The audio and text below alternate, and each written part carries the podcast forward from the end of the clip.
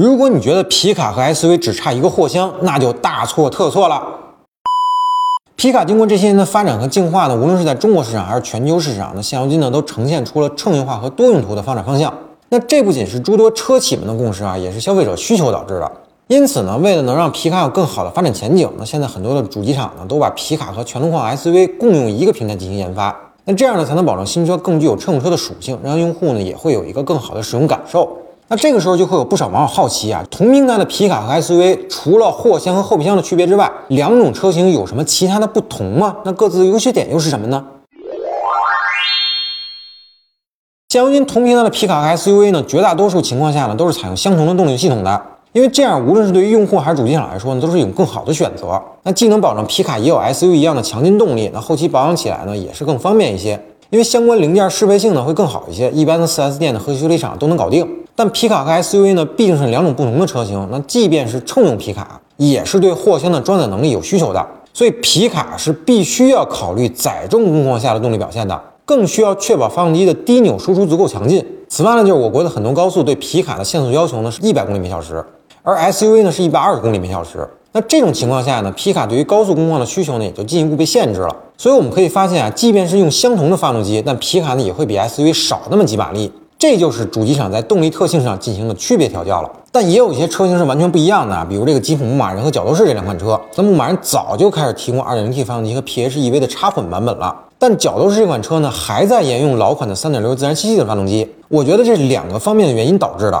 首先是国内市场啊，因为皮卡的消费税呢不受发动机排量的影响，所以3.6排量的角斗士的官方售价甚至比 2.0T 发动机的牧马人还要低。再有呢，就是车辆设计角度的考虑了。那三点六 V 六发动机呢，还是要更适合皮卡一些。那毕竟绝对排量放在那儿，那载重和拖拽方面呢，还是会更有底气一些。而这个福特 F 幺五零和征服者这两款车就更有意思了。那征服者的全系呢都是三点五 T 发动机的，而 F 幺五零的动力系统呢就非常多了，包括这个三点三自然吸气的、五点零自然吸气的、二点七 T 涡轮增压的和三点五 T 涡轮增压的。那四款排量不同且风格迥异的发动机呢，充分满足了不同需求的 F 幺五零的车主。因为有的用户呢买车呢就是用来干活的。那对动力呢就没有太多的诉求，那三点三升自然吸气发动机呢就足够了。那有的用户呢就是美式 V 八的死忠了，那么五点零 V 八的发动机呢就是不二的选择了。而对于能接受新技术的用户来说呢，那二点七 T 和三点五 T 两款发动机呢，那绝对是更完美的动力系统了。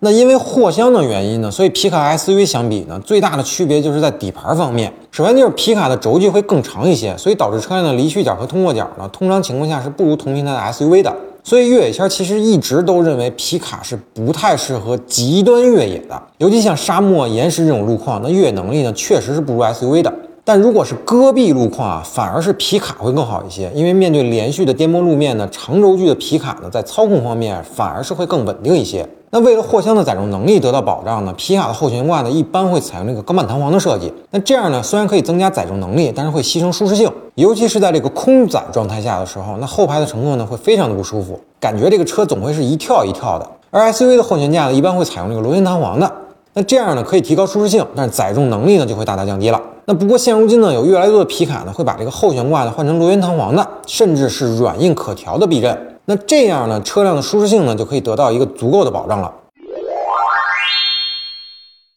通常情况下，因为产品定位的不同嘛，那皮卡的内饰设计和科技配置呢，肯定是不如同平台的 SUV 的，会显得会更简陋一些。不过呢，现在这种情况就不同了，甚至可以说皮卡的内饰会优于 SUV。那咱们以江西五十铃牧游侠和 D-Max 这两款车为例，那最初呢，这两款车的内饰都很一般啊，浓浓的工具车风格。那后来牧游侠2018款车型呢，就完成了这个内饰升级，而 D-Max 呢，则是到这个2019款车型才升级的。但五年时间过去了，牧游侠的内饰还是那样，可 D-Max 又升级了。那最新的 V Cross 版本车型啊，内饰已经有些城市 SUV 的味道了。还有一个例子呢，就是福特的 Ranger 和撼路者，那和五十铃牧游侠的情况是一样的。撼路者呢，从2020款车型之后呢，就再也没有升级了。但现在国产版的 Ranger 要来了，那如果完全复刻海外高配版或者猛禽版车型的设计，那真的就是非常好看的内饰了。我觉得啊，甚至要比同门的 Bronco 还要更漂亮。此外呢，就是一些进口皮卡车型的内饰设计了，那甚至不能用乘用化或者说不输 SUV 来形容了，而是要用豪华来形容。比如这个道奇公羊的 Rim 幺五零零长角号版本，